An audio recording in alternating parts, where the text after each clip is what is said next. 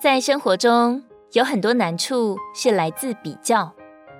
人与生俱来就会攀比、争竞，比上了就得意洋洋，比不上就羡慕、嫉妒、恨。就像该隐因为自己的祭物不如弟弟亚伯的，就杀了他。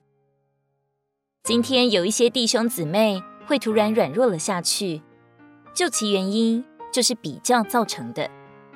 就如一同得救的同伴，有的功用大，有的功用小，有的受欢迎，有的被冷落。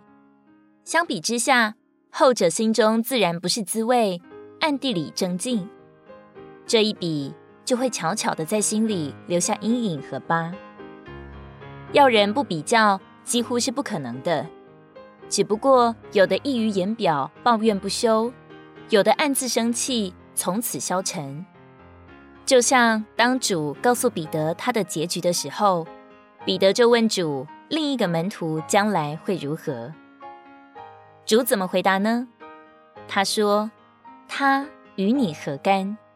你跟从我吧。”况且启示录也告诉我们，末后的日子，得胜者不是头衔和地位的问题，不是看我们得救的早晚、恩赐的大小、环境的顺逆。而是看我们有否忠信的活在主面前，体贴他的旨意，完成他的工作。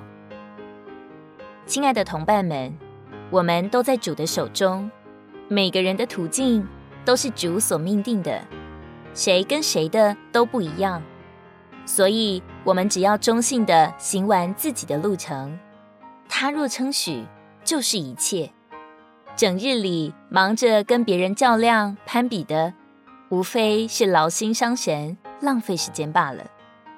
我们每一个人都是独一无二的，不一定最好，但一定是谁也无法取代的。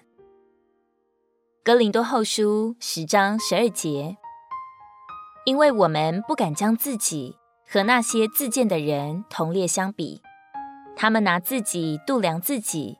拿自己比较自己，乃是不通达的。如果你喜欢我们的影片，欢迎在下方留言、按赞，并将影片分享出去哦。天天取用活水库，让你生活不虚度。我们下次见。